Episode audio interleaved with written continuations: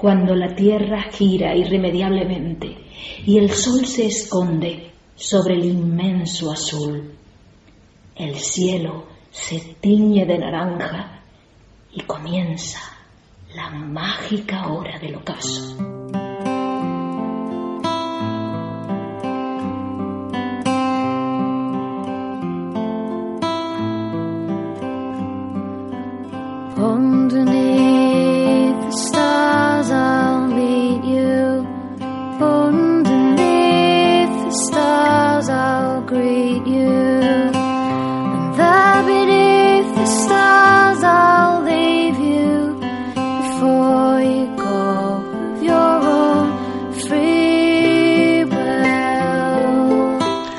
Hola amigos y amigas, bienvenidos a un nuevo programa de Soles en el Ocaso. Un cordial saludo de quien te habla Miguel Calero en un programa de radio semanal en el que hablamos de temas tan diversos que van desde la ciencia y la historia hasta la cultura en general, temas que de la mano de nuestros colaboradores pueden ser de interés para mentes originales como la tuya.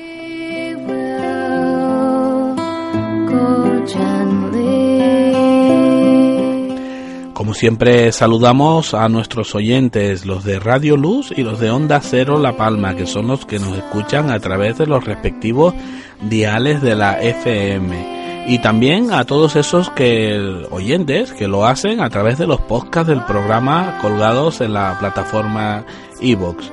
Recuerda que tenemos diferentes canales de comunicación eh, que lo puedes hacer a través de Facebook, en nuestra página de Facebook, o también por Twitter, con el hashtag almohadilla soles ocaso. Y como no, en nuestra página web www.solesenelocaso.es, donde puedes encontrar todos los contenidos, así como las emisiones realizadas en diferentes programas.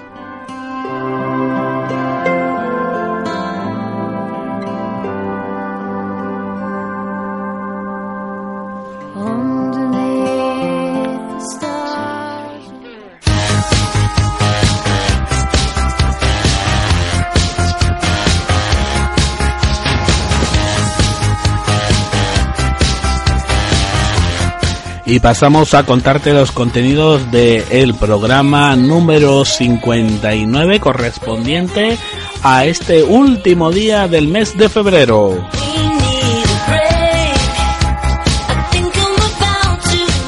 En primer lugar vamos a hablar con Miguel Martín sobre la prehistoria de Canarias. Este tema que nos va a presentar eh, en este programa Miguel es eh, la denominación Axis Mundi, que será eh, Miguel nos los va a comentar y qué relación tenía con los antiguos aborígenes canarios.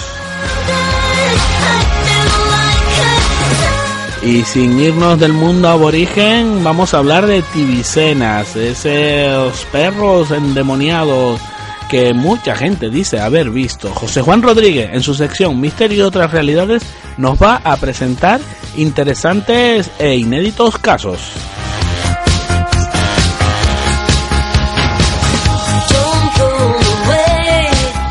En la segunda parte del programa vamos a hablar con Virginia Martín que nos va a traer novedades literarias llegadas hasta leer librerías La Palma y también va a traernos algunas noticias de cine y los estrenos. Recuerden que este fin de semana es la noche de los Oscar. A ver qué quiniela nos hace Virginia Martín para este evento.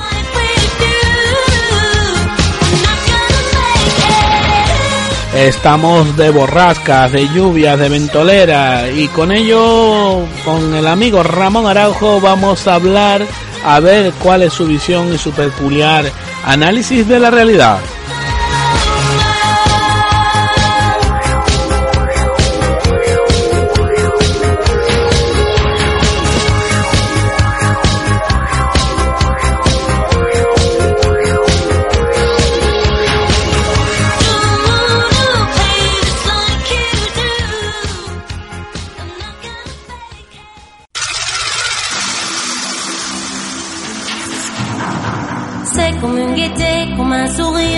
chose dans la voix qui paraît nous dire bien, qui nous fait sentir étrangement bien.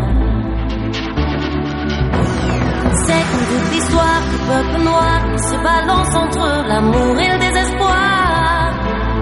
Quelque chose qui danse en toi. Tu l'as, tu l'as, elle là, elle là. Ce je sais quoi? Que d'entre nous pas, qui nous met dans un bon état. Elle a, elle a, elle a, elle a. Elle a, elle a. Elle Ce tout petit sublimant d'âme, cet infime s'approcha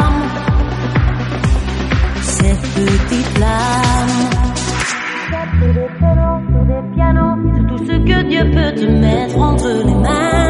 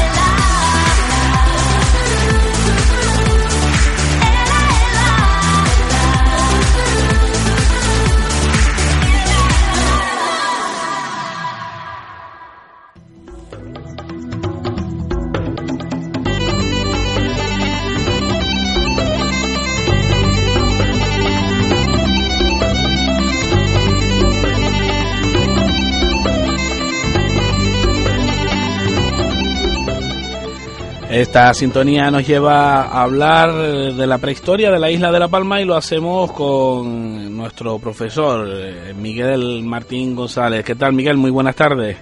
Hola, buenas tardes. Nos encanta, nos encanta hablar de, de nuestros antepasados, nos encanta hablar de sus costumbres, de sus usos, y hoy nos trae, nos quieres traer aquí al programa un concepto que, que bueno, que seguramente muchas personas, alguna vez lo hemos mencionado, pero muchas personas eh, no lo conocen tampoco, que es el concepto de Axis Mundi.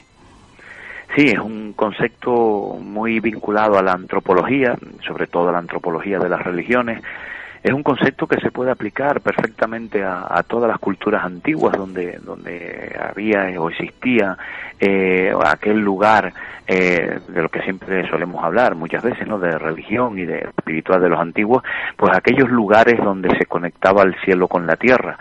Y esos lugares de, conexión pues son temas que, que, están en boga y, y, en el alma, por así decirlo, de todos los pueblos indígenas del mundo, ¿no? Porque prácticamente la religión es universal, eh, aunque tiene muchas formas, ¿no? Entonces es un término que se usa muchísimo en antropología y bueno, yo lo, lo, lo aprendí del gran maestro de la antropología Mircea Eliade, un, ro romano eh, que es el, el, gran historiador de las religiones y quizás es de los libros, quizás no, con toda seguridad eh, su bibliografía amplísima, pues esos, esos libros me, me, han enseñado, pero muchísimo, más de lo que uno se puede imaginar. Eh, da gusto leerlos Hmm. y, y, releerlos, porque lo hago a menudo, o sea, cada, cada dos años, cada tres años los vuelvo a leer porque voy descubriendo cosas nuevas, ¿no?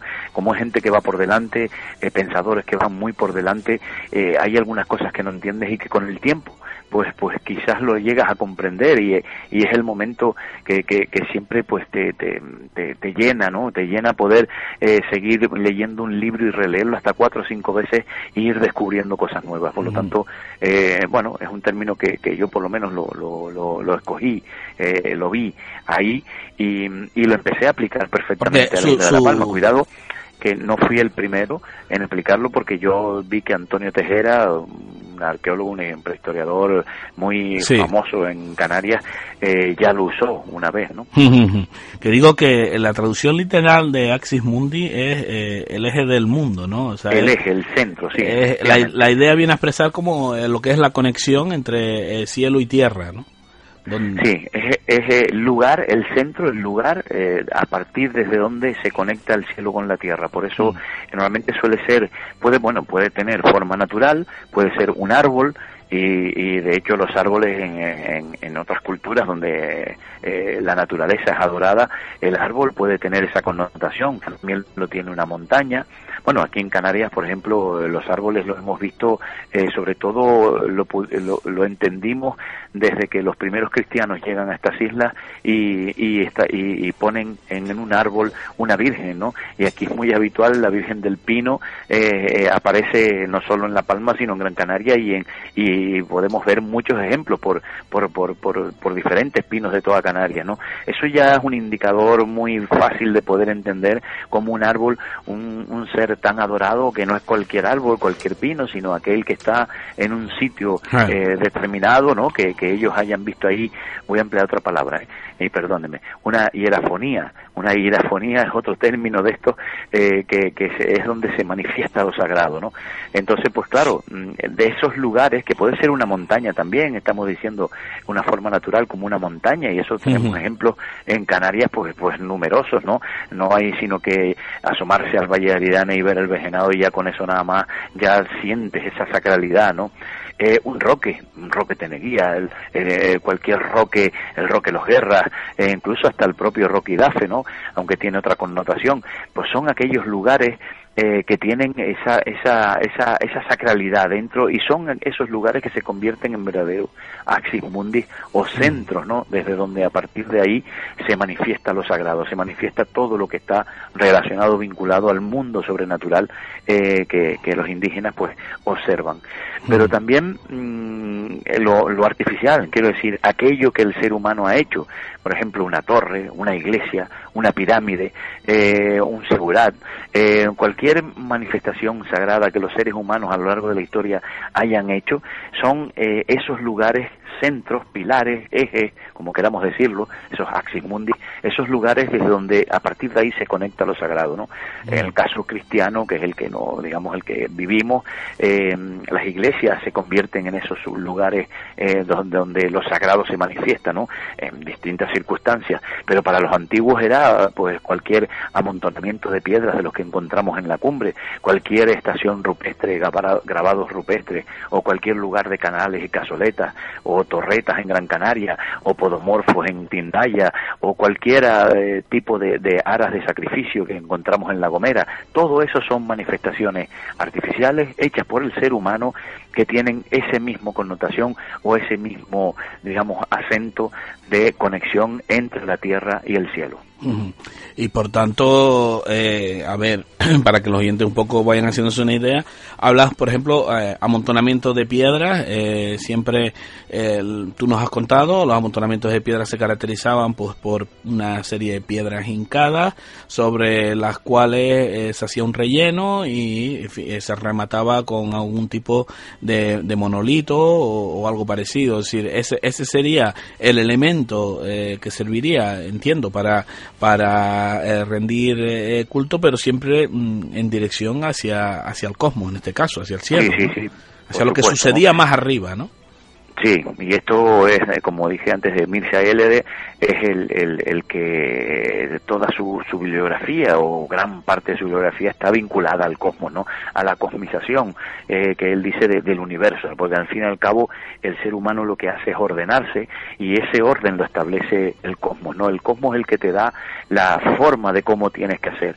Y eso lo entendieron ellos a su manera, de una manera simbólica, evidentemente, para que nadie se confunda. Estamos hablando de simbolismo que en las culturas antiguas, eh, incluso hasta esta gente, estos antropólogos llaman al ser humano el hombre actual, el, el ser humano me refiero ya el, Homo sapiens, el, el hombre simbólico, así se lo llaman también, porque son los que inventaron los símbolos y esos símbolos siguen presentes en nuestra cultura, ¿no? Entonces, efectivamente, un amontonamiento de piedras pues viene a ser ese centro, ese lugar donde ellos, por el motivo eh, cósmico, evidentemente cósmico que hay detrás, ellos establecieron esos lugares ahí y solo ahí, eh, no, no en otro sitio, o sea, no se elegían los lugares al azar, sino se, eh, había detrás una gran, eh, un gran vínculo con el cielo, porque ese lugar, por ejemplo, en el caso de los amontonamientos de piedra, les decía, aunque sea un círculo, se puede orientar perfectamente, no hay ningún problema, no, no somos estos, mm, que los hay muchos, ¿no? De que si no le das una iglesia un rectángulo con una puerta no saben orientar las cosas, ¿no?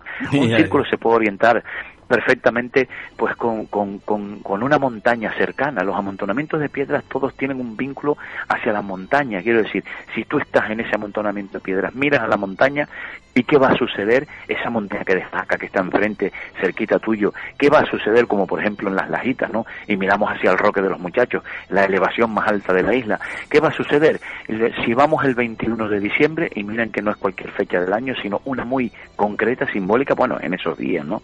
No hace falta que sea el 21 mismo, unos eh. días antes, unos días después, que estamos hablando del sol quieto, ¿qué va a suceder? Que el sol va a salir justo por detrás del roque de los muchachos. Y eso ya para ellos es, es la marca, es, es la espiritualidad, es el vínculo tan grande que se establece entonces entre el ser humano que ha construido algo que imita al cosmos para ordenarse y la propia montaña y el sol que les da el momento, el tiempo y mm. bueno, y todo lo que es el, el vínculo, eh, digamos, para estrechar y abrazar todo lo que al ser humano le importa, que es el, el cielo y la tierra. Que digo que por tanto eh, lo que realmente em, ellos querían eh, mostrar eh, o, o, a lo que ellos realmente rendían el culto era lo que sucedía más arriba eh, de la parte terrenal, ¿no? Porque el hecho de tener, pues, eh, un amontonamiento alineado con un, en este caso, por ejemplo, con los roques del roque de los muchachos, vaya, eh, las dos piedras, los dos monolitos aquellos que hay arriba, el mismo roque de los muchachos, porque para decirle a los oyentes lo que está explicando Miguel es que el llano de las lajitas es el que se encuentra por arriba de la residencia, un poco más acá de los helipuertos que se construyeron para, para la inauguración del complejo astrofísico, pues ahí hay una serie de amontonamientos de piedra eh, con su grabado, orientados, eh, muchos de ellos hacia eh, el roque de los muchachos, que es el punto más alto de la isla de La Palma. Donde están los dos roquitos, pues ahí sucede como hemos podido comprobar, acompañados del amigo Miguel y, de otros amigos de Iruene,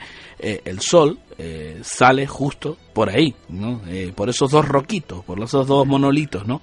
ellos lo que hacían para que los oyentes también lo entiendan, o sea, no es que sea una casualidad, dices tú, bueno, si es una, un hecho aislado y podría ser una casualidad, pero cuando encontramos más de 50 amontonamientos de ese tipo en todo el reborde, que nunca están, casi nunca, salvo una excepción, están en la parte alta, sino que están en la, base, en la base de las grandes montañas, ese sistema se repite a lo largo de la cadena montañosa, Roque de los Muchachos, Roque Chico, Pico Palmero, tal y así, y, hacia el otro lado lo mismo. o sea, todas esas elevaciones tienen algún tipo de amontonamiento de piedra, a veces yacimientos con dos o tres, a veces uno, a veces, bueno, las lajitas que es la, estrella, digamos, que tiene eh, 18, pero el resto estamos hablando de otros amontonamientos que siguen la misma dinámica, el mismo esquema. Se hicieron para que en el solsticio de invierno el sol salga por detrás de aquel relieve más destacado del terreno. Y esa, esa parte construida, eh, una parte construida por ella, una parte, eh, eh, por el caso de los petroglifos, por ejemplo, grabados con ellos sobre la piedra,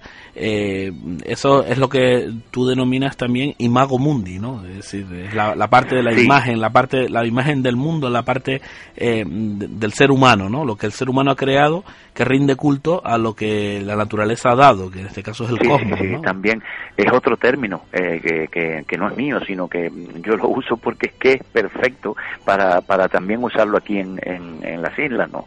Es otro de los de los términos que se que sacados de los antropólogos eh, traídos aquí y que yo lo expreso perfectamente, o sea, porque estamos hablando de ese imago mundi, o sea, la imagen del mundo que ellos simbólicamente querían proyectar a través, por ejemplo, como tú bien dices, a través de los grabados rupestres, ¿no? Esas curvas, esas formas geométricas, ese ir y venir y volver, están hablando, eh, tiene que ser un sentido cósmico porque eh, no hay otro, y de hecho estos grabados rupestres no están tampoco en cualquier piedra, no están situados en cualquier piedra, eh, no, el soporte no es elegido porque tenga un, un digamos, una, una, una plancha perfectamente lisa, pulidita, donde poder eh, grabar, no, el grabado a lo mejor a como hay, a pesar de que haya una plancha a lo mejor de cuatro metros y está vacía, y el grabado está en una esquinita, en un sitio dice, pero ¿y por qué está grabado aquí habiendo un lienzo natural tan grande, no? Eso lo pudimos ver el otro día, en García. Y Eso lo le iba a decir, eso iba a decir.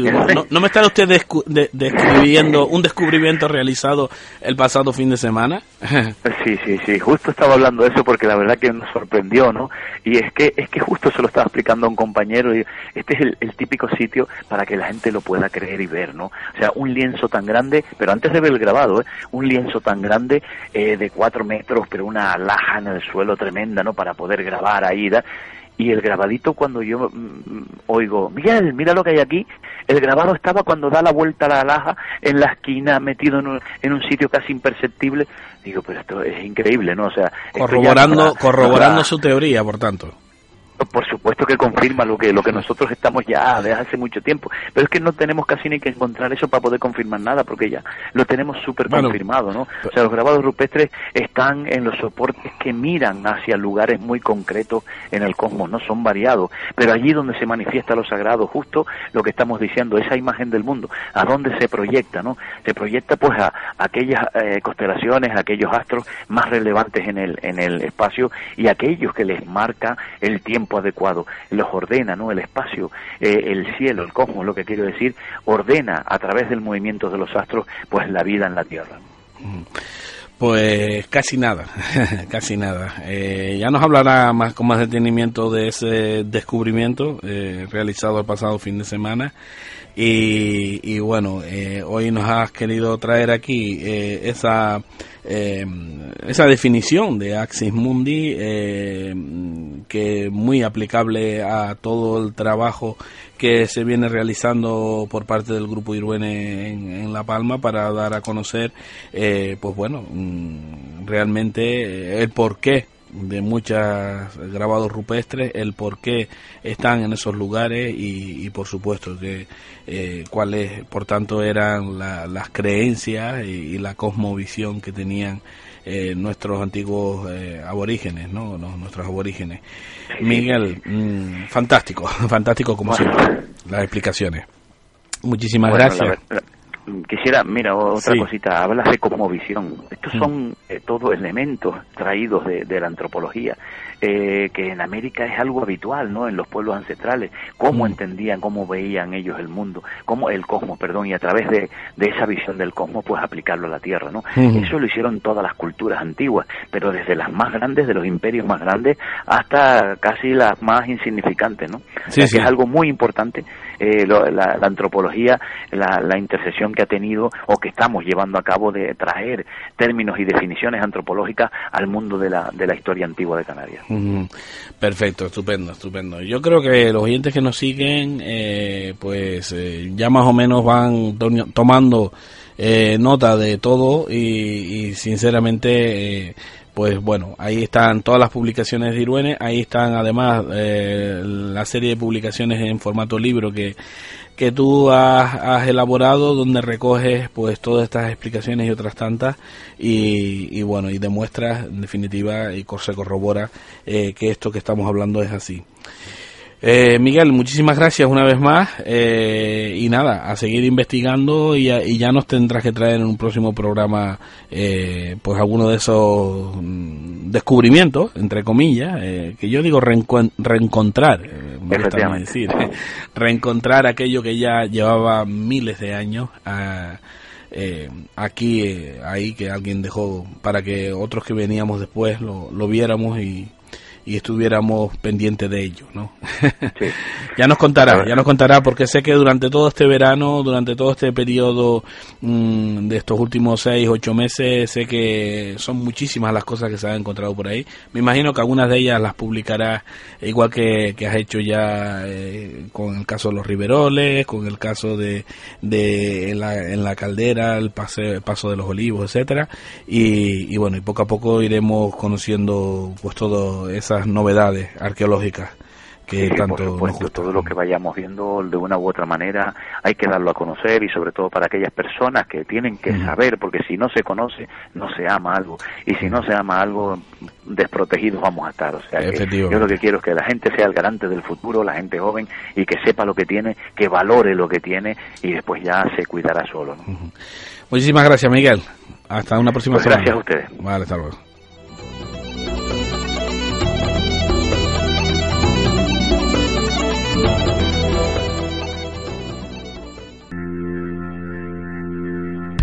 Closed off from love. I didn't need the pain.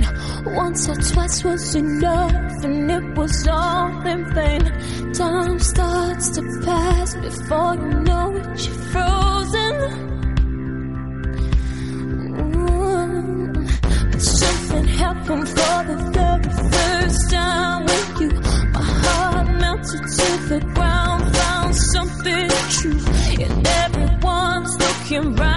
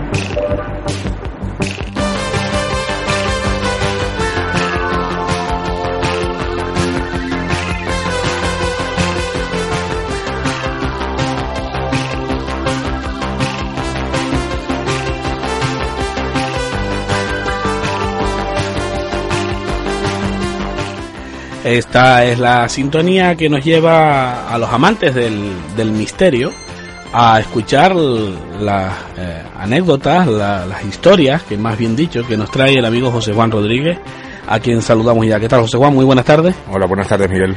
Hoy nos vas a hablar de un tema que tiene que ver mucho con el mundo aborigen, del cual hablábamos con Miguel Martín hace un momento, y son los denominados tibicenas. Eh, tibicena es el nombre dado por los eh, aborígenes, eh, principalmente de la isla de Gran Canaria, a las entidades demoníacas que formaban parte de su mi- mitología. Los tibicenas, eh, según estos, eran entidades negativas que se manifestaban en forma de perro y que, eh, bueno, también en islas como La Palma, Gomera, Tenerife, pues eh, estaban eh, representadas. Al menos eso es lo que nos dicen los, los antiguos eh, cronistas, ¿no?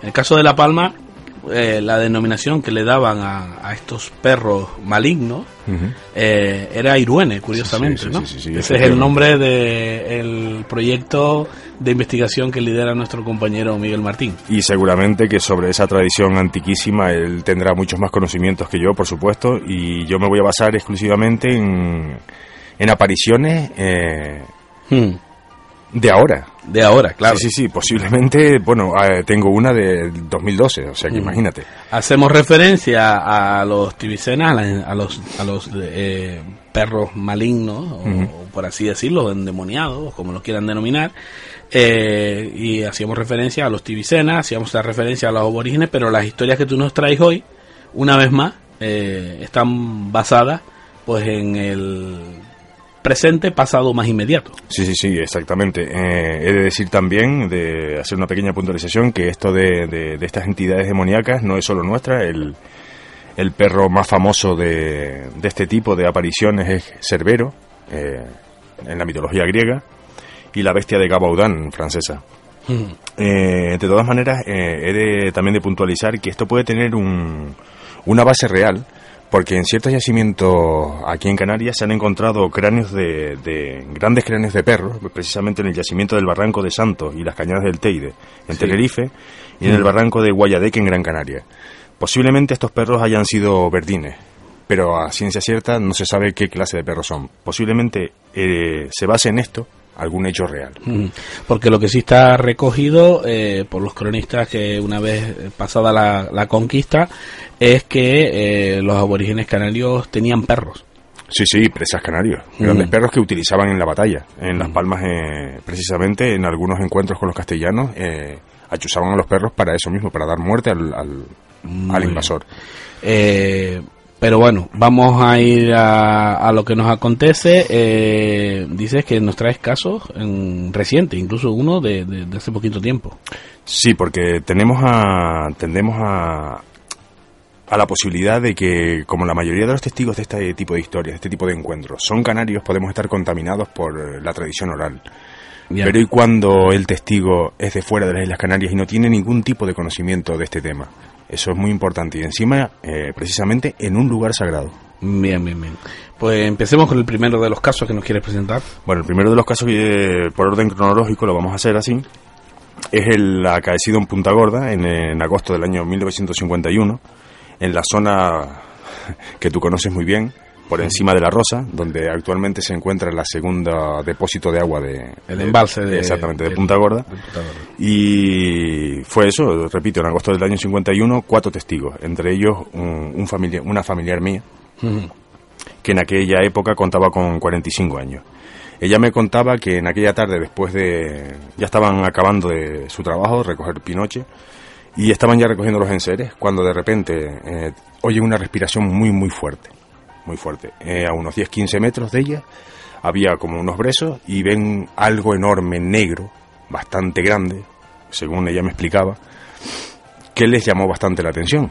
Más les llama la atención cuando de repente esa figura atraviesa sin mover ni siquiera los brezos, sino como si fuera una figura espectral, ya viendo lo que realmente se les aparecía ante ella. Era una, ella me lo contaba muy claramente, era como una especie de lobo negro, negro enorme. Dice ella, ella me contaba que era de como de un metro cincuenta a dos metros de altura en las, en las cruces de las patas delanteras y de frente a ella. Ahí fue cuando ya empezaron a ver que la respiración era de ese supuesto animal, los ojos rojos inyectados en sangre, muy típico de los avistamientos de los tibícenas o de los iruenes, en este caso en la palma Ujú. iruene. Ante esta visión, claro, ya se aterrorizan, empiezan a retroceder sobre sus propios pasos. Imagínate esta visión, cuatro señoras retrocediendo sobre sus propios pasos sin sacar eh, la vista de, esta, de este espectro, cuando de repente una de ellas se cae. Las otras tres eh, se abalanzan sobre ella para poderla levantar y es en ese momento cuando vuelven a alzar la vista frente a ella y ha desaparecido. Mi abuela, ma- mi abuela, que fue la que me cuenta la historia, ella me decía que es imposible que un animal de aquel porte no hiciera ningún ruido para desaparecer. O sea que se, se materializó, se, se les presentó ante, ante Sí, sí, ella, sí, sí, sí. eh, mostró su aspecto más, más fiero Sí, sí, sin actuar en ningún momento con ella. y eh, en ese momento eh, pues desaparece sobre, sobre la misma... Sí, sí, sí, pero misma- fue un encuentro que duró como unos 5 o 10 minutos más o O menos. sea que, pues, entonces, no, no es una cosa de... No, no, no, es que ellas vieron realmente lo que tenían frente a ellas. Yo lo, siempre me lo, me lo contó. Vamos a ver, es que ella me lo contaba una y otra vez. Lo que pasa que yo en aquella época no tenía ni, ni pajolera idea de lo que era un tibícenas ni Ya, de ya, este ya. tipo de historia, ¿no? Y yo ah, eh, ah, achacaba el hecho a que, como decía mucha gente antes, abuela, tú es que pasabas mucha hambre y tú veías cosas que Ya, ya, ya, pero bueno, ¿no? hay cuatro personas que son las que... Exactamente, exactamente. Una vez me entrevisté con otras dos que en aquella época también, también, eh, Sí. continuaban con vida, me relataban lo mismo. Es que no, eh, vamos a ver, los detalles eran precisos. Recuérdanos los detalles del, del animal. Era enorme, era de un metro cincuenta, dos metros de altura en las, en las cruces eh, delanteras, eh, la cara, la cabeza de perro, de un lobo, como ella me decía, totalmente negro, profundamente negro, brillante y los ojos rojos. Se le veían hasta las patas. Lo que ella sí me comentaba es que no, no se veían huellas. Eh, Absolutamente. Hombre, obviamente.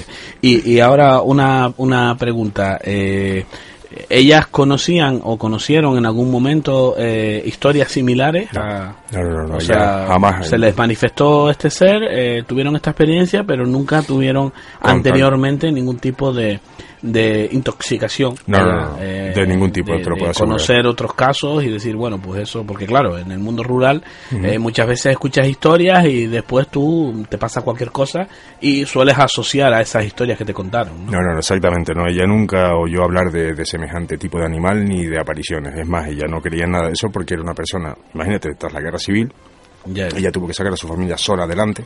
Sí. Y como ella me decía, no tenía tiempo para cuentos y... o sea, que no tenía, y, y tampoco que fuera una persona mm, quizás eh, con demasiados miedos. No, no, no, ni miedos ni muy imaginativa, te lo puedo garantizar. Hablamos, esto, este caso sucede en Punta Gorda en 1951. En agosto del año 51. Ok, el siguiente que nos, ten- nos tenías. eh, El siguiente ocurre en el 56 y también aquí en la isla de La Palma, eh, precisamente eh, desde los sauces hasta la cuesta, lo ve un testigo llamado Carmelo, y en una abrupta ladera del barranco de, la Herradura se encuentra con un perro negro lanudo, muy similar al que, al que vio los anteriores testigos, pero eh, con una característica peculiar. Este perro huye del testigo, huye del testigo por una ladera muy pronunciada del barranco, a lo que el testigo se, envalento- se envalentona un poco, empieza como a, a insultar al, al- al animal, ¿no?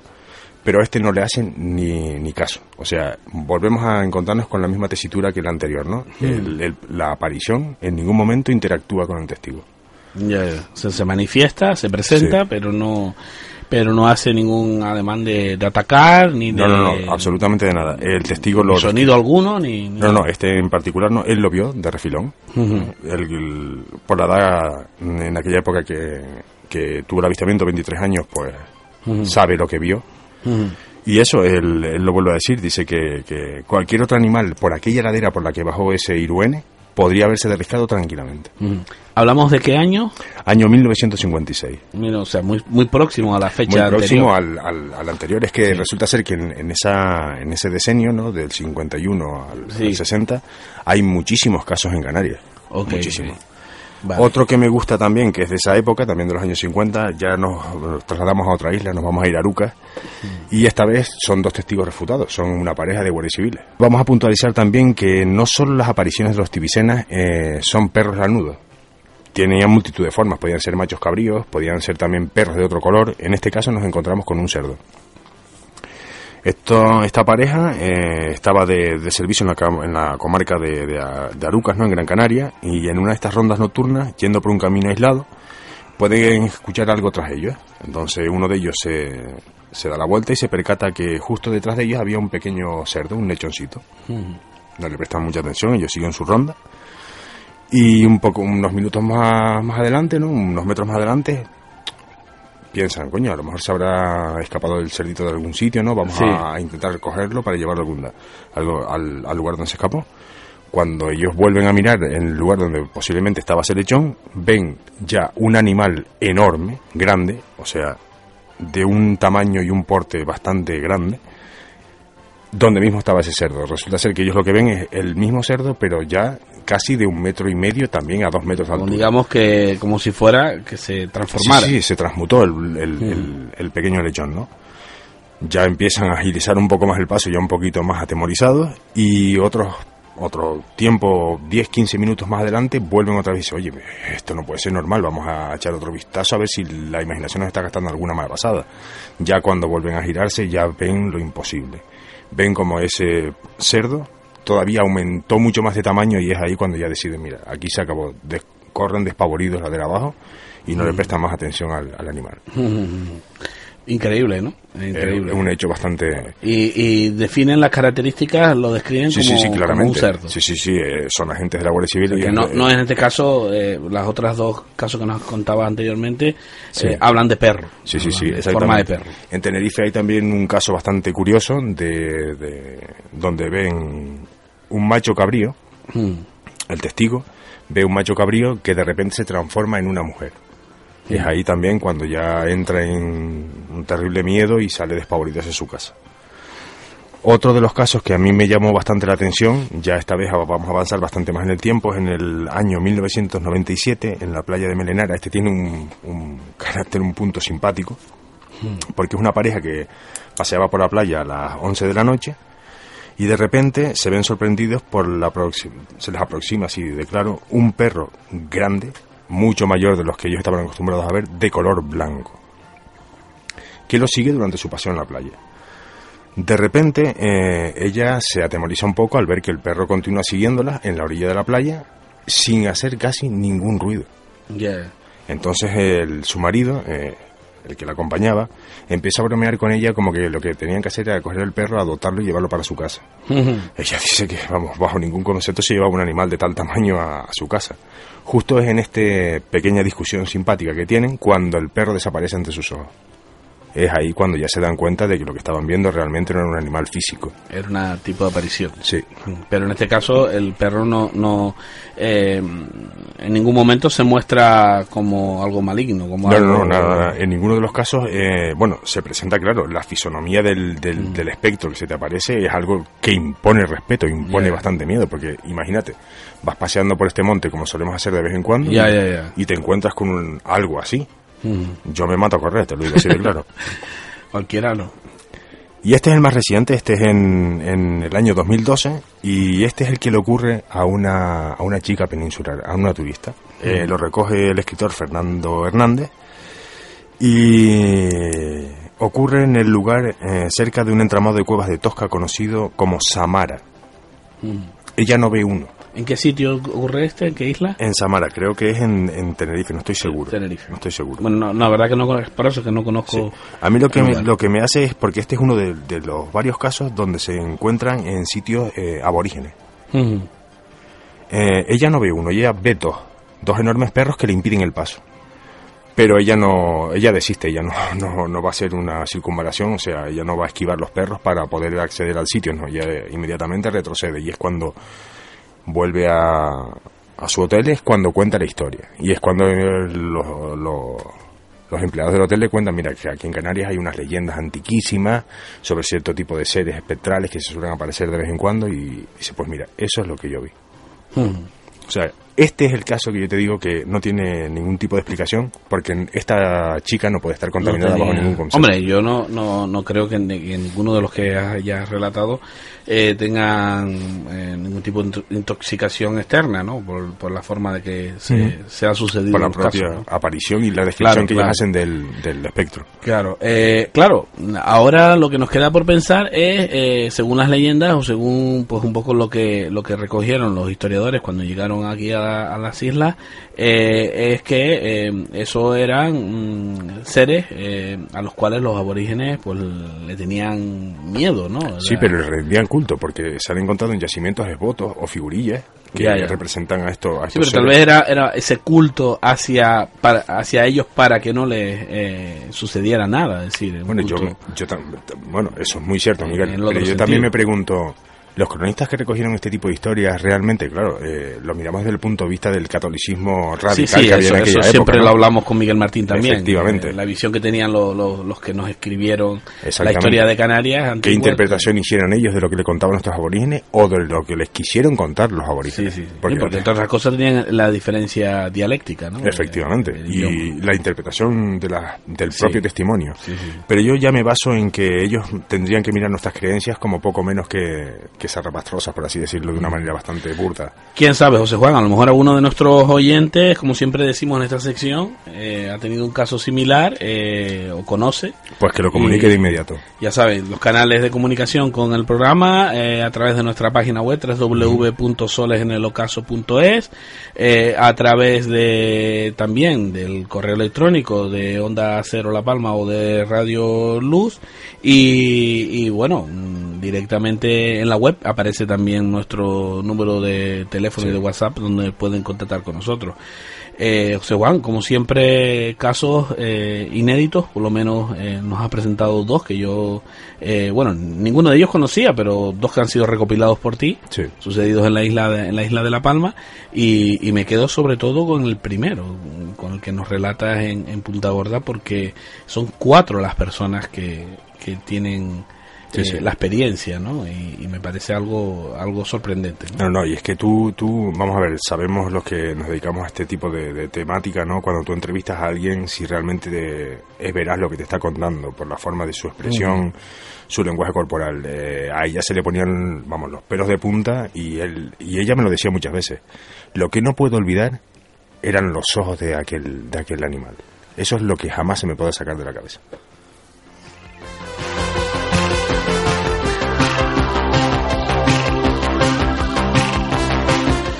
Pues José Juan, como siempre, muchísimas gracias por ese trabajo de recopilación de casos curiosos, de casos misteriosos eh, que forman parte poco a poco de la historia de este programa también ya. Sí, sí, sí, eso está claro. Pues despedirte y esperar que nos traigas otra entrega la próxima semana. Para mí siempre es un placer, Miguel. Un saludo, muy buenas tardes. Muy buenas tardes.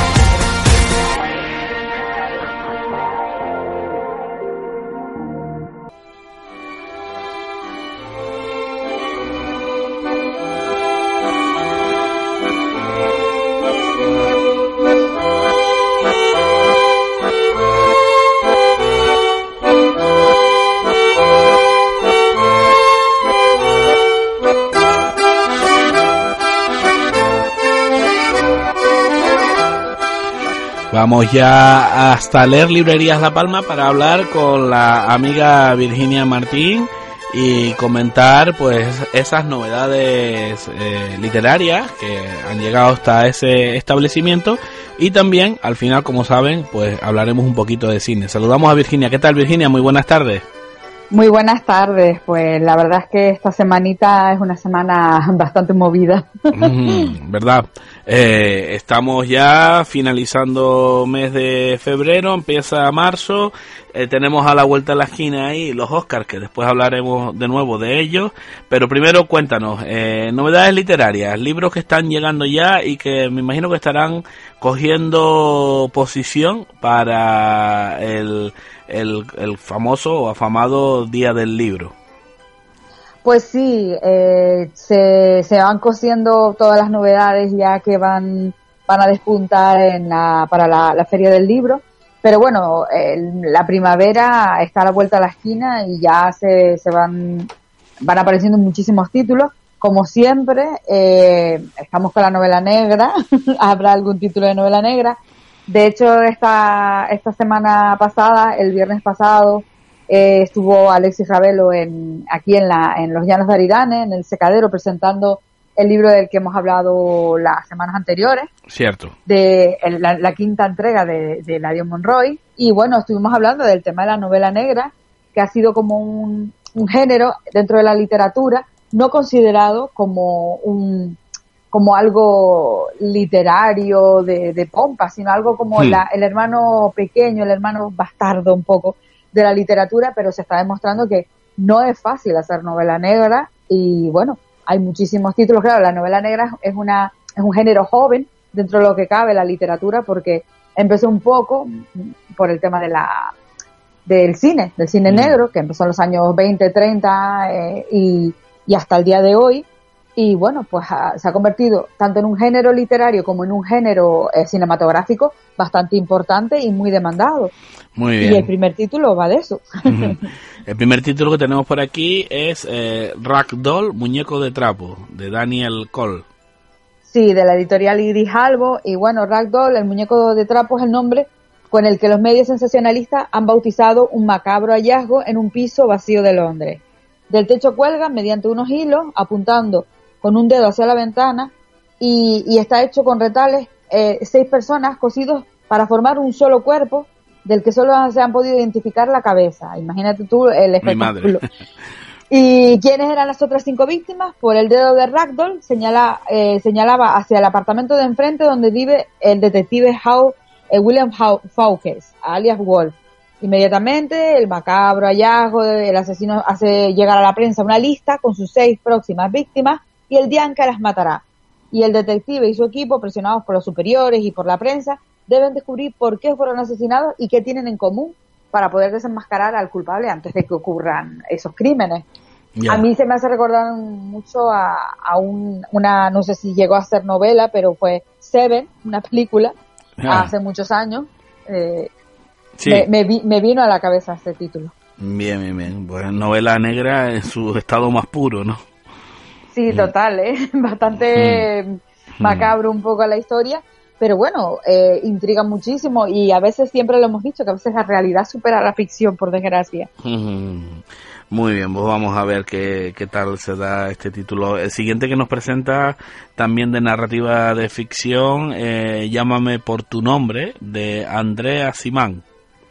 Sí, es de la editorial Alfaguara y bueno, eh, este título está un poco en, en boca de, de, mucho- de muchos críticos cinematográficos porque es una adaptación, eh, se ha hecho una adaptación eh, que se ha llevado al cine que tiene eh, Call Me By Your Name, que tiene cuatro nominaciones al Oscar, de lo que quieres, si quieres, hablaremos después con el tema de las nominaciones, pero que es una historia que transcurre en Italia, en la década de los 80, y la familia de, de Helio eh, instaura una tradición de recibir en verano estudiantes o creadores jóvenes que a cambio de alojamiento ayudan al cabeza de familia, catedrático, en sus compromisos culturales.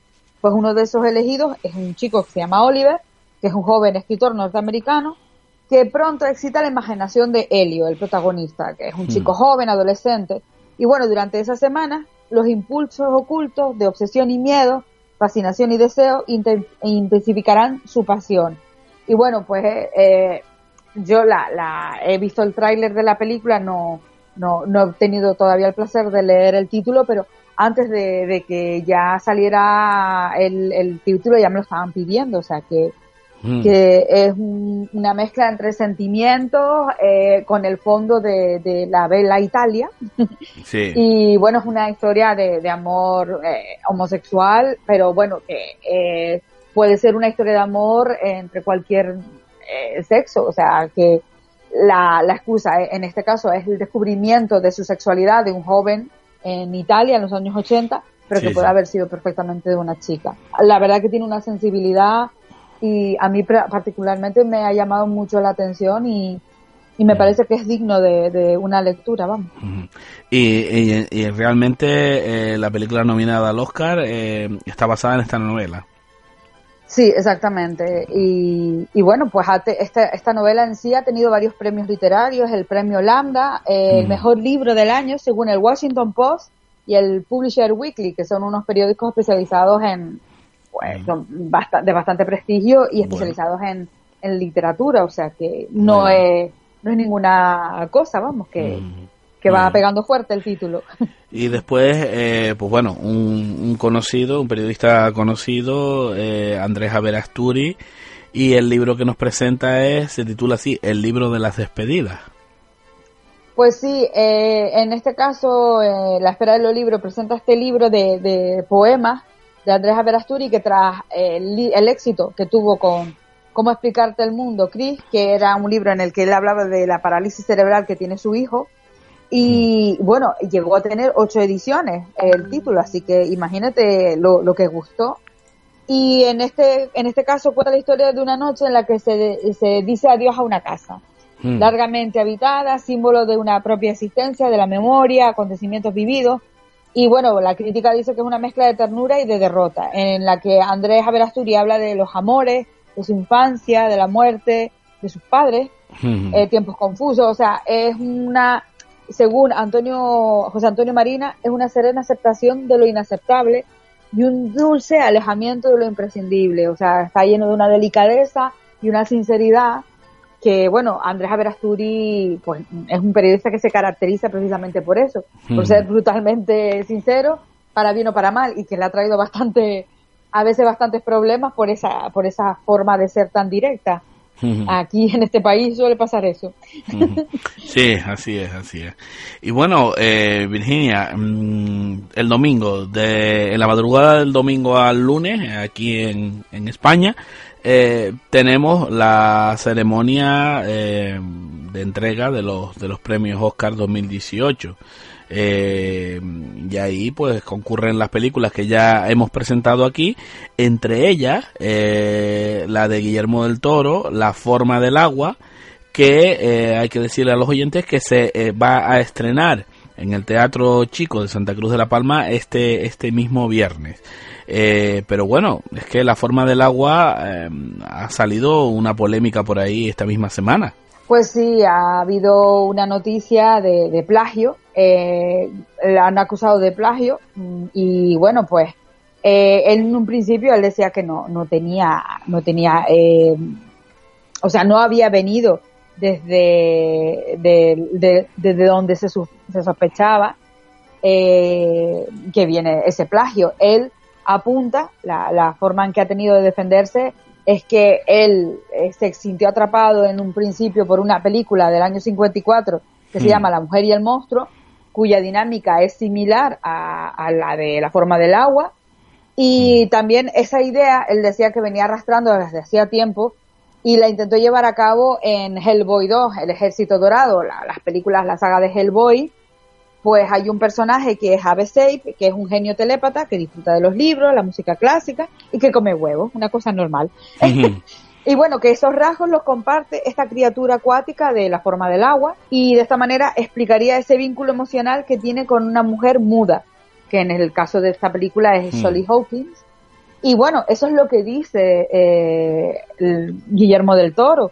Y, y bueno, las acusaciones están ahí, esperemos que no sean ciertas y sobre todo que no le afecten a esas 13 nominaciones que tiene, que tienen el, en, en, su, en su haber para, para este, este próximo fin de semana. Eh, bueno, y por ahí está el resto de, de películas, eh, los eh, expedientes o los papeles del Pentágono eh, de Steven Spielberg, también clara candidata, ¿no? Eh, y, y, unas cuantas más que hemos presentado aquí, ¿no? Pues sí, de la que estábamos hablando antes, que era de Call Me By Your Number, Hmm. Eh, de, que es la adaptación a, al cine de, de, esta novela editada por Alfaguara de André Asiman. Asiman. Hmm. Y bueno, está nominada Mejor Canción, Mejor Actor, que hay muchísimas buenas críticas por el actor Timothy Chalamet. Hmm. Y está también, tiene la nominación a Mejor Película, o sea que está entre los premios gordos, y Mejor Guión Adaptado, o sea, tiene cuatro nominaciones y bueno, le sigue el actor, eh, el, joven actor Revelación, eh, le sigue la, los pasos a, a Gary Oldman. Yo tengo mi corazoncito muy tocado porque ya a Gary Oldman se le pasó delante el Oscar hace unos años por una novela, eh, una novela de John Le Carré y una adaptación al cine de una novela de John Le Carré. Y en este caso, pues, mm, espero que no le vuelva a pasar al pobre pero no lo sé, porque hay muchas quinielas que dan por ganador a este chico y hay otras que dan a Gary Oldman y parece que el pescado está vendido entre ellos dos porque a los otros actores no le, no le están prestando mucha atención. O sea, el pobre eh, Daniel Day-Lewis, eh, Daniel Kaluuya por Déjame Salir y Daniel Day-Lewis por El Hino Invisible y Denzel Washington por Roman J. Israel, pues no, no, por lo visto no tienen posibilidades según las encuestas, pero bueno. Aquí nunca, nunca se sabe. Ahí tenemos tres anuncios a las afueras, el hilo invisible, Dunkerque, el instante más oscuro, la forma del agua, eh, eh, también Déjame salir, The Post, Llámame por su nombre, Lady Bird, o sea, todas a mejor película. Eh, vamos a ver qué pasa. Dirección, dirección no están todos, porque claro, solo hay cinco, cinco puestos para, para mm. dirección.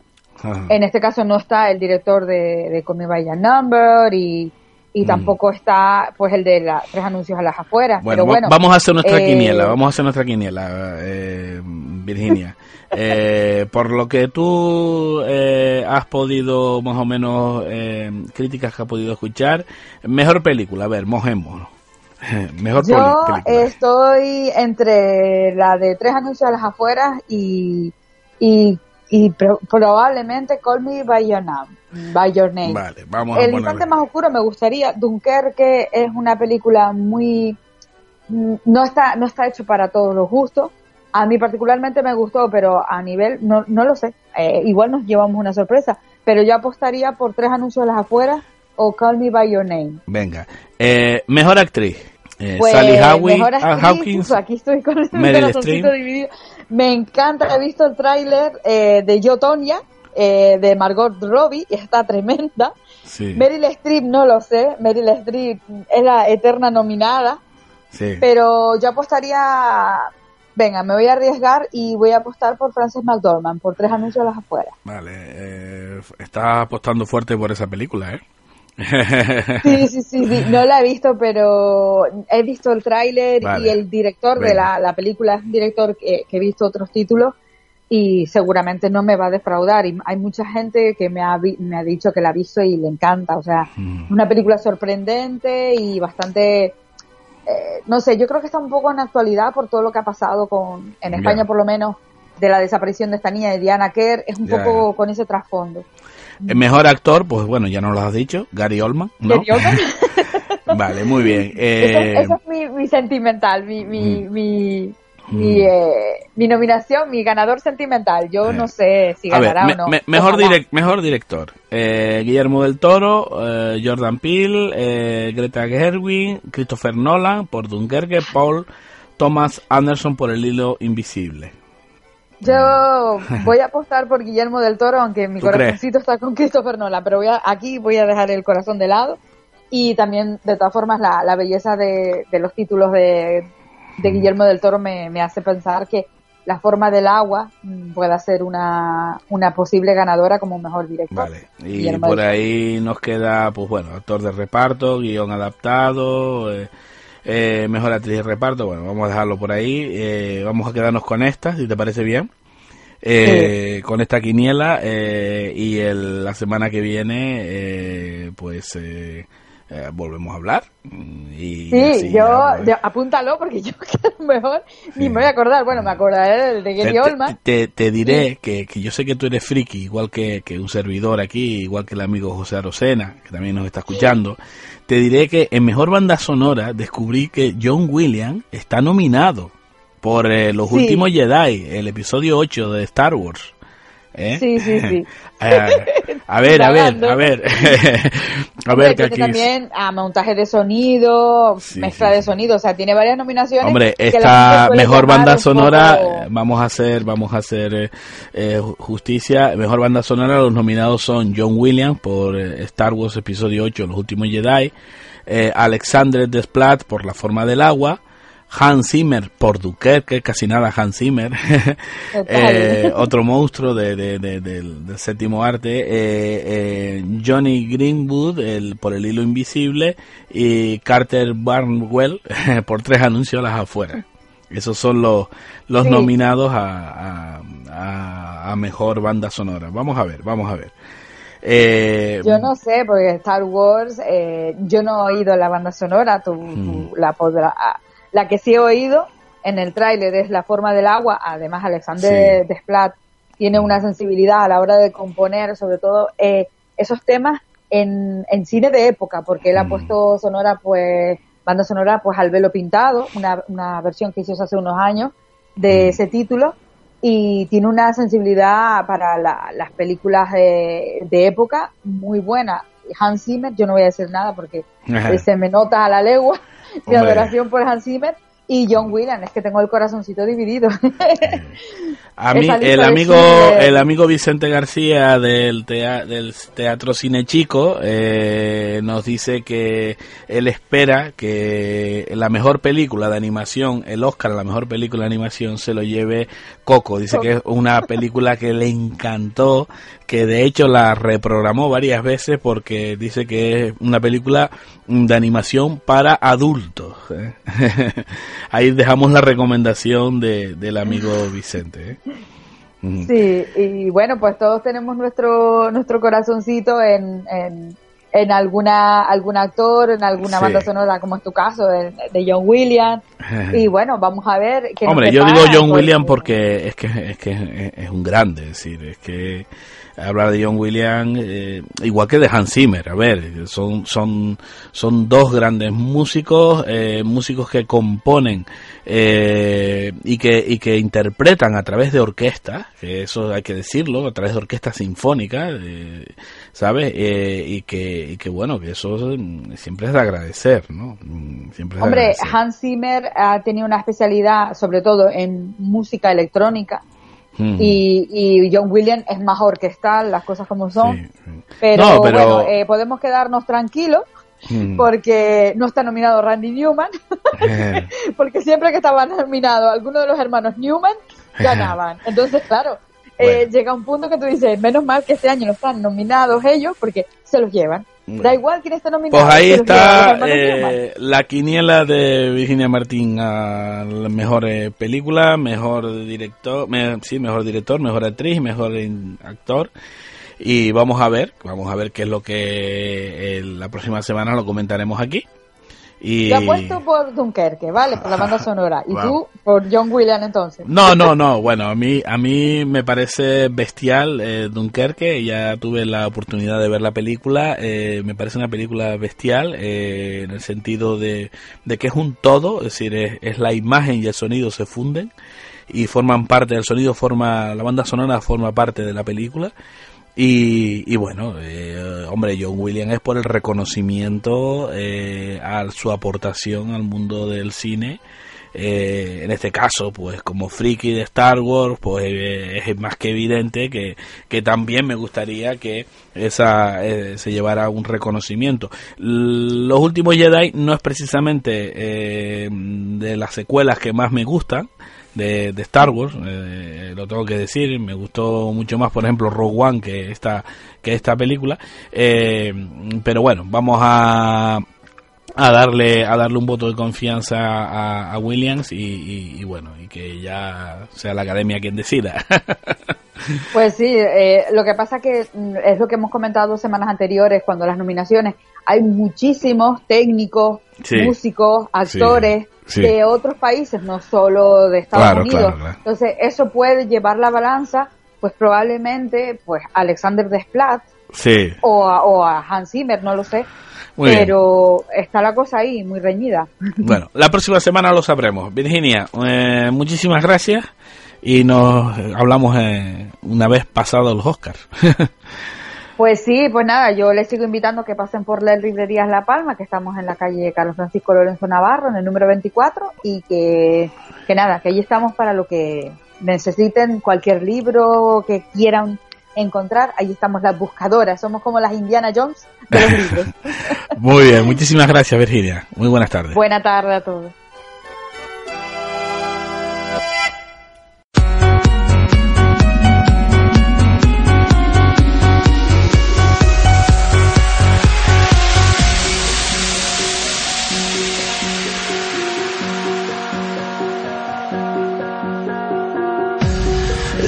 Up, there's always sky. Rest your head, I'll take you high. We won't fade into darkness. Won't let you fade into darkness. Why worry now? You'll be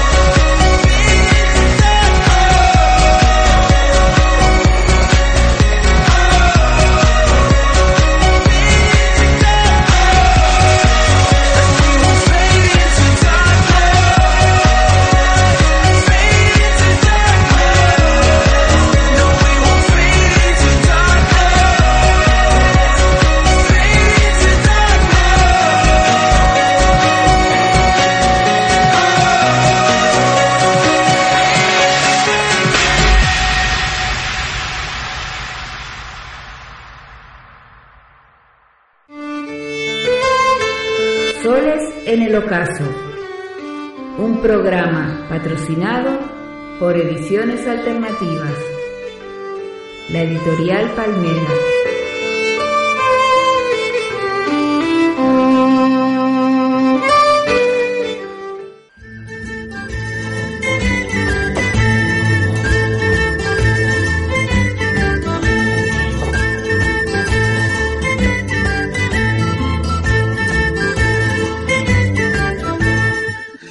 Y contra viento, eh, agua, la marea también, que yo creo que ya le está llegando ahí eh, al, piso 14, decimocuarto piso, eh, eh, en el que vive el amigo Ramón Araujo en, en la avenida del Puente. Don Ramón, ¿llega la oleaje hasta ahí o todavía no?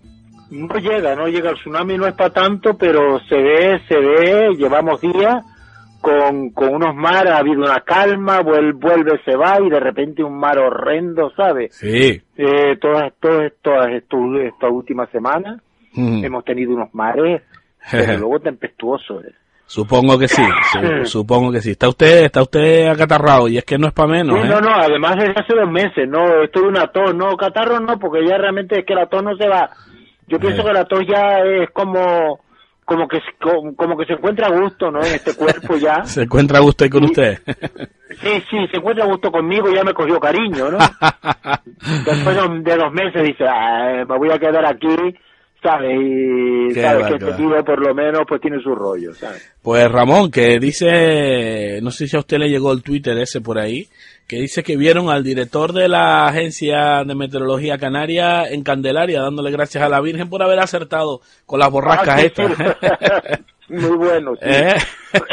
muy, muy bueno porque estamos acostumbrados a, a la Eh. deriva esta del tiempo y a que anuncian cosas me recuerda un poco la fábula del lobo, ¿no? O sea, que decía que viene el lobo, que viene el lobo, que viene el lobo, y un día viene el lobo y los cogemos de cachondeo, ¿sabes? Efectivamente, sí, sí, sí. Pero bueno, han encadenado tres borrascas, han encadenado tres borrascas seguidas. eh, la última esta Sí, que estamos. ahora mismo, pues la última, la que sí. tuvimos ayer y tal, Sí, pues realmente ha sido con unos vientos tremendos, ¿no? sí, sí, sí. tremendos que duran todavía, todavía en ráfagas de viento y, y la verdad que sí. Va, la- Que va, va lanzada para la península, eh. Va, va lanzada para la península. La, Sí, la, sí, la borrasca Emma, allá. Emma, eh. Pero la península hoy creo que había ayer y Sí. no sé, como como 20 provincias en, en En alerta. alerta, ¿no? sí, sí, sí. Es que, eh, bueno, Perdón, pero esta tos no quiere dejarme. no, no, no, la tos es, es- es- es acompañante nuestra aquí en Soles en el Ocaso y, y dice, oye, yo también quiero salir, ¿eh? En antena, que no quede. Pero para que los oyentes vean que estamos en riguroso directo, porque nosotros no perdonamos ni siquiera que el amigo Ramón esté enfermo, ¿eh? Aquí hay que cumplir, hay que, que a final de mes todos quieren cobrar. ya, ya la gripe pasó, pero sabes que estas gripes a veces, mientras dura el frío, Eh. Hemos tenido este invierno polar en Santa Cruz de la Palma, porque no, no recuerdo un invierno de tanto de tantas semanas con, con fresco, ¿no? Eh, Que sí. realmente tienes que salir a la calle abrigado. Es que ha hecho frío porque la nieve está ahí arriba mantenida. No, no, ¿eh? no, ponerte una térmica por dentro, eso no Sí. lo había visto. Había puesto Llevamos ya térmica 15 por días con nieve eh, en el Sí, de los sí, sí, muchachos. pero ¿eh? es una cosa, es una cosa muy notable, ¿eh? muy, muy, Eh, Y si, muy y si, especial, sí, sí. si a eso le acompañamos el aire fresquito. Yo creo que yo creo que la que la nieve es, la auténtica nevera y la, Sí. la refrigeración, ¿sabes? Sí, De, sí, sí. de sí. las islas, ¿sabes? Y, Mm. y cuando, mientras haya nieve y hielo arriba, pues aquí vamos a tener, porque eso está a un paso realmente, eso baja por esos barrancos para abajo, Eh. ¿sabes? Con, ¿sabes? Por, ¿sabes? por los barrancos para abajo tuvieron que bajar los, los, los alemanes estos senderistas en, en, en Tenerife, Ramón. En máscara. En Masca, sí, no les quedó más remedio que salir de- barranco abajo. Sí, sí, una cosa extraordinaria, ¿no? De, de esos de esos siete alemanes y un eslovaco eran, no sé qué.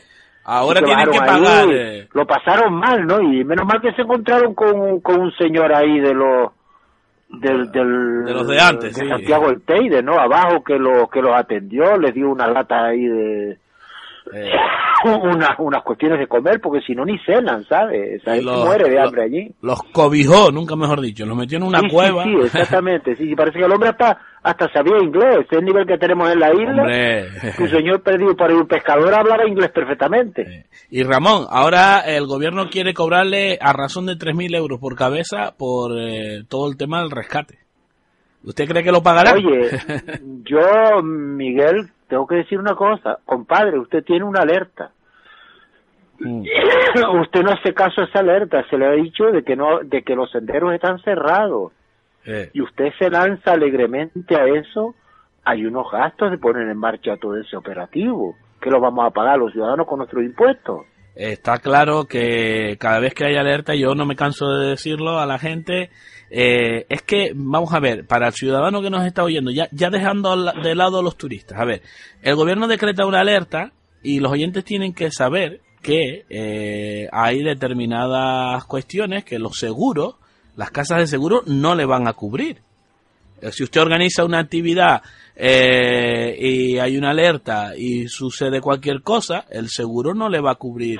eh, Por supuesto, eh, porque usted no está cumpliendo las normas. el daño es que ocasionado. Es, porque Es, el- que, es que la gente le parece mal, digo, no es que no me, no es que me parezca mal, es que realmente me parece, lo que me parece horrible es que haya gente Hmm. que pone en riesgo su vida y, y el, incluso porque claro, tú pagas, tú estás pagando realmente la imprudencia y quebrantar Pero- un reglamento. pero cosas tan sencillas, Ramón. Y, uno- y unos costes, pero tú no estás pagando el riesgo que yo como bombero o como salvamento marítimo estoy corriendo con mi vida Claro, pero Ramón, para, para rescatarte a ti. sí, sí, eso, eso es por supuesto, pero cosas tan Ese sencillas, ese otro punto. Cosas, cosas tan sencillas como el hecho de que si a usted le cae una piedra y va circulando por la carretera y le cae una piedra en el coche, el seguro no le va a pagar la luna del coche porque el gobierno ya había decretado una alerta, una alerta con peligro de desprendimientos, con no sé qué, con no sé cuánto. Exactamente. exactamente. Conozco Entonces, casos tú, de esos, Cuando, ¿eh? cuando haces una actividad, pues tú realmente estás asumiendo, estás asumiendo el riesgo de esa actividad. Claro, entonces eh, los ciudadanos deben de saber que, que hay una alerta, que en la medida de lo posible extremar, eh, extremar los movimientos, extremar tal, pero eh, ojito con el tema de, de- de actividades y actos, ¿no? Porque- Hombre, porque hay que, hay que decir una cosa, Miguel. Todos nos, todos nos vacilamos de, de meteorología, como nos vacilamos de todo. Como nos vacilamos también de la EME, porque aquí no hay nada sagrado. no, hombre. Eh, a ver si me entiendes. En este país ya nos vacilamos de todo. Eh, y no les puede parecer mal, pero pero eso es una cosa y otra cosa es que uno no respete los pronósticos. No, Que no, los no, pronósticos están para eso. Ah, que no que no que no que no hizo falta, que la alerta que no era para tanto. Pues mejor. Pero no también... para tanto mejor. También hay que mejorar, por un lado, eh, los servicios de información, que yo creo que eh, se están mejorando bastante, pero también Sí. eh, por parte de los organizadores turísticos, de empresarios turísticos, deberían mm, dejar muy claro y advertir de forma muy clara eh, a esos ciudadanos, a esos turistas, cuando llegan a esos hoteles, a esos apartamentos, dejarle, bien sea por escrito, bien sea en persona, dejarles claro que, eh, oiga, si el gobierno decreta una alerta, eh, usted no me coja el coche y se me vaya a hacer senderismo al norte de La Palma, por ejemplo, que fue lo que pasó el pasado el pasado exactamente, domingo. Exactamente, usted sabe Que he visto es un montón de turistas por aquí. Porque bueno, Miguel, es que este año este año la cantidad de rescates por un medio o por otro, Ramón, el año pasado, día sí, día no, día también. Yo leo en la prensa digital Palmera un rescate de alguien. El domingo No sé si pasado, tú- el no sé domingo, si tú te has fijado en eso. Pero Ramón, no solamente son turistas, sino es que la propia gente de aquí. El domingo pasado, en el barrio de Las Tricias, con, eh, con el- decretada la alerta máxima por parte del gobierno de Canarias, yo he podido ver en el barrio de Las Tricias, donde tú sabes que vivo, eh, a una guagua mm, de paisanos, a una guagua, un viaje organizado, una excursión organizada por, por una empresa de la isla de La Palma, eh, haciendo turismo por aquí eh, con, o sea, mm, a ver, que no pasó nada, menos mal. Pero es que justo unos minutos después cayó un tremendo rayo en- aquí en el barrio de Las Tricias que fundió todos los teléfonos y todos los routers que habían por la zona. Que quién te dice a ti que ese rayo no puede caer en vez de caer en una mandrera en la costa como cayó, eh, puede caer en un pino y dañar esa guagua que va cargada con turistas. Es un riesgo innecesario. Sí, sí, un riesgo O sea, no solamente son los, no solamente le, le estamos, eh, tenemos que hablar del turismo, sino también nosotros mismos y, y en la medida de lo posible tomarnos un poquito más en serio eh, estas cuestiones, ¿no? Porque después Sí, vienen, después es vienen los cierto, lloros. ¿eh? pero, pero la verdad es que la mayoría de la gente que veo rescatada, que veo rescatada en camino, Sí, sí, eh, son ya, turistas, ya son son turistas. de risque, semiderrisque, Sí. embetamiento, eh, esguince, eh, es decir, ya son un montón de cuestiones y cuestiones más graves. Sí, sí, sí, son turistas, son Sí. turistas, la gran mayoría. Son la mayoría, la inmensa mayoría, y lo veo, pues yo últimamente me fijo mucho, leo mucho la prensa digital de aquí, Ya, los- ya. los- Sí, sí. los tres o cuatro importantes de aquí y la verdad es que es que te lo digo es, es día sí día no, día también, que yo leo que alguien ha sido rescatado. No te digo todos en helicóptero, pero sí un montón de gente que tiene que ir a los servicios de no sé qué, de protección civil, yo no sé ni ya los bomberos de no sé dónde, a sacarlos de sitios. Digo, pero, pero, pero ¿qué le pasa a la gente? Pero no, no les advierten que el senderismo La Palma no es, no será el Himalaya, pero pero Bueno, también- puede también ser hay- hasta peor en algunas zonas. También, también hay cierto, cierto riesgo, eh, o sea, cier- cierto pánico, entre comillas, eh, por parte de muchas autoridades en catalogar adecuadamente algunos senderos de, de nuestra Bien, isla de La Palma, sí, sí, porque, sí, porque está hay, hay senderos que se, claro. están, se están vendiendo Claro. se- se- como, como de dificultad media, cuando mm, el, el, eh, dificultad media es para un joven de 20 años, pero para una persona Claro, de claro, 60 claro, o de cuando 70 la ve- años, que no está en perfectas condiciones físicas, eh, un sendero que es de dificultad media se le convierte en un sendero de eh, extremada No, dificultad. pues de dificultad media, te vas por un pequeño barranquerito, te haces un esguince y no te saca ni Dios de allí. es que la entrada y la salida a la caldera, por ejemplo, la entrada por los brecitos, salida a la caldera por el barranco, Ramón, no es precisamente Uy, una ruta es- de dificultad no, no, media. eso es- ¿Eh? No es una ruta de es dificultad épico, media. Miguel, eso es épico. Claro. Hemos salido por ahí, hemos salido por ahí, tú lo sabes, a veces con gente cargando gente. Sí, sí, efectivamente. Entonces, cargando gente, yendo, yendo de la Rosa, del centro de la naturaleza, hemos sacado, hemos salido con gente apoyándola, llevándola, agarrándola por los hombros para sacarlo de allí. Eh, y, y, por ejemplo, la ruta, una ruta que siempre ha tenido muchos accidentes y seguirá teniendo accidentes mientras no hagan lo, difere- haga lo diferente y vuelvo otra vez a barrer para casa. La ruta de Buracas, Ramón, es una ruta eh, donde incluso han fallecido ya en varias ocasiones, tristemente han fallecido turistas, Ramón. Esa ruta es una, es una ruta, es una ruta peligrosa. Yo pienso que, yo no digo que, porque claro, aquí tú puedes, tú coges, yo veo parejas muy mayores, pues a veces por el camino de la falla, por más o para arriba, digo, no se dan cuenta de la dificultad que tiene esto. Estos caminos son irregulares y son pendientes. Un resbalón cualquiera te puede romper una, un brazo, un hombro, ¿sabes? Una cadera, una cadera, Claro. y Como ha pasado y ya. ah, sí y te ves en un marrón terrible te puede coger la noche porque después van a cualquier hora esa es otra, esa es otra de las cosas que, Hombre, eh, por favor, que no, no, se yo no quiero ser alarmista porque el turismo La Paz, va- en La Palma hay, hay caminos que creo que también a, a determinada gente se le debería decir que es mucho más mejor caminar por algunas pistas de tierra. Claro, Eh, claro. Yo mismo, yo mismo ya prefiero ya, no sé si por mi edad o porque eh, se puede contemplar más desde las pistas de tierra porque son menos cerradas, muchas de ellas, sobre Sí. todo las que están de la medianía para arriba un poco, ¿sabes? Que no están arriba en lo alto del todo. Sí, sí, y tú por esas pistas de tierra puedes hacer recorridos hermosísimos, ¿sabes? Y sin y sin riesgo, ¿sabes? Y además con una vista espléndida. Cosas que no tienes pues por el camino de la falla o por ciertas zonas donde la vegetación ya es que no te deja ni ver, te da hasta la claustrofobia. Yo creo, yo creo Ramón, y seguimos hablando de turismo, yo creo que no es tanto, es decir, que tanto esfuerzo hay que poner en traer a los turistas como eh, en atenderlos adecuadamente aquí en la isla. eh, Claro, claro, yo pienso que se debería adecuadamente. recomendar caminar por pistas incluso, ¿sabes? No, pero, mire, pero lo más camino- curioso, lo más curioso, algo que pude ver en estos días de alertas, Ramón, es que se declara la alerta y resulta que las oficinas de información al turismo la cierran. La cierran. Sí, es decir, cuando deberían estar abiertas, están cerradas. Sí, sí, ¿Eh? sí, deberían estar abiertas como un servicio básico en un momento en el que se pueda aconsejar. Cuando, mira, voy a ir a sitio, mire, perdón usted, pero la carretera esta está cerrada, perdón usted, pero esta carretera hay derrumbe siempre. Es que en esos días, por en esos días es cuando usted se tiene, un derrumbe, usted se no sé tiene qué, que tener cuánto, activado. La carretera esta está cerrada, la Claro. carretera esta... A mí me parece que hace muy bien en cerrar algunas carreteras, por ejemplo, la mimbrera tiene que estar cerrada. Por supuesto, Y por los besitos también. No, pero hay, muchas más carreteras que no se cierran, ¿eh?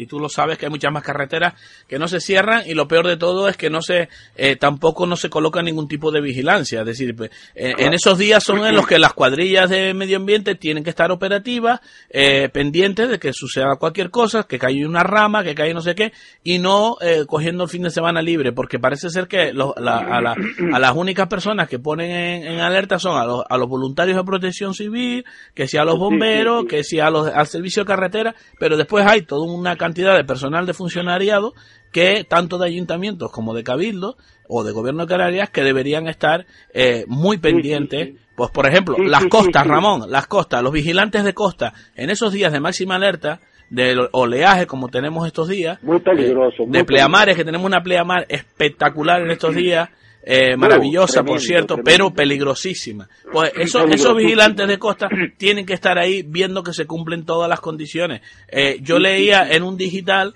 el, el comentario de un amigo que decía que en la playa de Tazacorte, con bandera roja, con el- las olas comiéndose el, el, el paseo marítimo, varios, extra- gente. varios extranjeros metidos dentro de la playa, Ramón. Eso es lo que no puede ser. No, no, eso no. Eso es lo que no puede ser. ¿Dónde están las Eso lo personas? hemos visto muchas veces, ¿eh? Lo hemos visto más veces de las que quisiéramos. De hecho, yo me he ido a algunas playas a veces Claro. cuando veo actitudes imprudentes de esas. Porque después tú como estás, eres criado con una con una especie de, de caridad cristiana de que tienes que, te parece mal dejar que alguien se ahogue. Pues te botas y tú ya no estás para sotrotes, Miguel. Uno no está para sotrotes. No, no, no, no. Yo. eh, ya, ya uno está para salvapatria. eh, Hay, uno, eh, uno quiere tranquilito, sopita y, y, y despacito. Desgraciadamente. Ramón, hay muy pocas personas eh, por las cuales yo pondría en riesgo mi vida. ¿eh? Eh, lo tengo clarísimo. Y yo procuro Sí, a esas personas que me rodean, procuro eh, hablar con ellas y educarlas para que no pongan en riesgo su vida de una forma eh, innecesaria. ¿eh? To- totalmente, Eh, yo lo totalmente siento. innecesario. Me gustaría, eh, si yo puedo echar una mano, lo he hecho, pero yo lo que no voy a hacer es poner en riesgo mi vida porque haya una negligencia por parte de, de, de otras personas. El otro día yo le decía a un extranjero que me decía, me hablaba del derrumbe, estos ingleses que vienen o no sé Ah, qué, sí, sí, sí. Que, que vi aquí, si el derrumbe, no sé qué, digo, mire, el peligro no es que usted se vaya, eh, que se le vaya a derrumbar la isla, Mm. ¿sabe? El problema es que se derrumbe usted, es decir, que usted vaya haciendo senderismo al borde de un barranco y se caiga usted. Es, más, Claro. es más probable que usted se caiga Mm. que que se caiga la isla. Cierto. Tenga usted cuidado cuando hace senderismo por La Palma. Así es, Ramón, así es, así es. Bueno, eh, vamos a hacer un requiem aquí por el pobre pino de Tijarafe que le cayó el rayo arriba. Bueno, sabes que puso un comentario diciendo que el, el pobre Pino dirá un millón de pinos en la palma y me tenía que tocar a mí. Yo creo, yo creo que a todos en la vida nos ha caído metafóricamente algún, algún rayo de esto. Algún vez. rayo, sí, sí, sí, sí, sí, con tanta gente. Sí. Que uno digo, ¿por qué me tiene que tocar a mí esto? ¿Verdad, Miguel? No me digas que lo ha dicho nunca. Sí, ¿qué, qué, qué, qué- servicio de meteorología me señaló a mí para que me tocara a mí esto? sí, dirá, ¿Eh? dirá el pino, ¿no? Eh. Que total, el pino, el pino está vivo, ¿no? Y coleando, ¿no? ya, ya, ya, pero bueno, ahí salió la noticia y es que en La Palma damos noticias para no aburrirnos. Bueno, bueno, es que es tremendo. O sea, a mí me parece una noticia más grave que te haya caído un rayo ahí en, y Eh. haya destruido medio, como dice, media conectividad de, de las tricias, ¿no? Oh, de sí, Reuters, sí. Reuters y Lo- lo- historia de esta. los chinos- ¿sabes? los y chinos- aparatos, ¿no? Los chinos se están forrando vendiendo router estos días aquí en la isla de La Palma. Eh, pues sí, una venta de router tremenda, ¿no? Pues Ramón, hemos hablado de las borrascas, de las cumbres borrascosas. Hablaremos el próximo día del gobierno, Ramón. Muy bien, muy bien, sí, sí, no lo vamos a, pero el próximo día no lo perdonamos. Venga, pues un saludo y, ahí a, a ver, eh, no se ponga al frente del temporal, una mantita por No, encima. no, no, yo, yo en vanguardia nada. Ah, bueno, bueno, bueno. pues un saludo, muy buenas Muy tardes.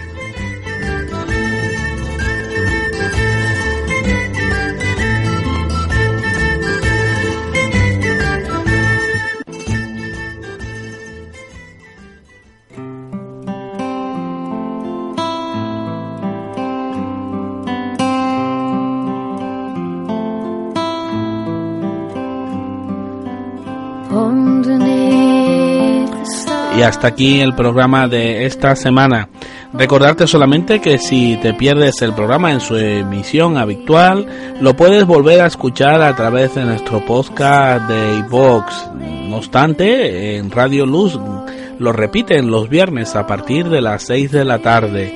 Eh, Soles en el ocaso volverá a las ondas cada miércoles a partir de las once y media de la mañana en el dial de Onda Cero La Palma y a las 6 de la tarde el mismo miércoles también en Radio Luz. Esperando que vuelvas a sintonizarnos en nombre de quien te ha acompañado aquí en la presentación y dirección, Miguel Calero, y de todos nuestros colaboradores, te deseamos que tengas una feliz semana.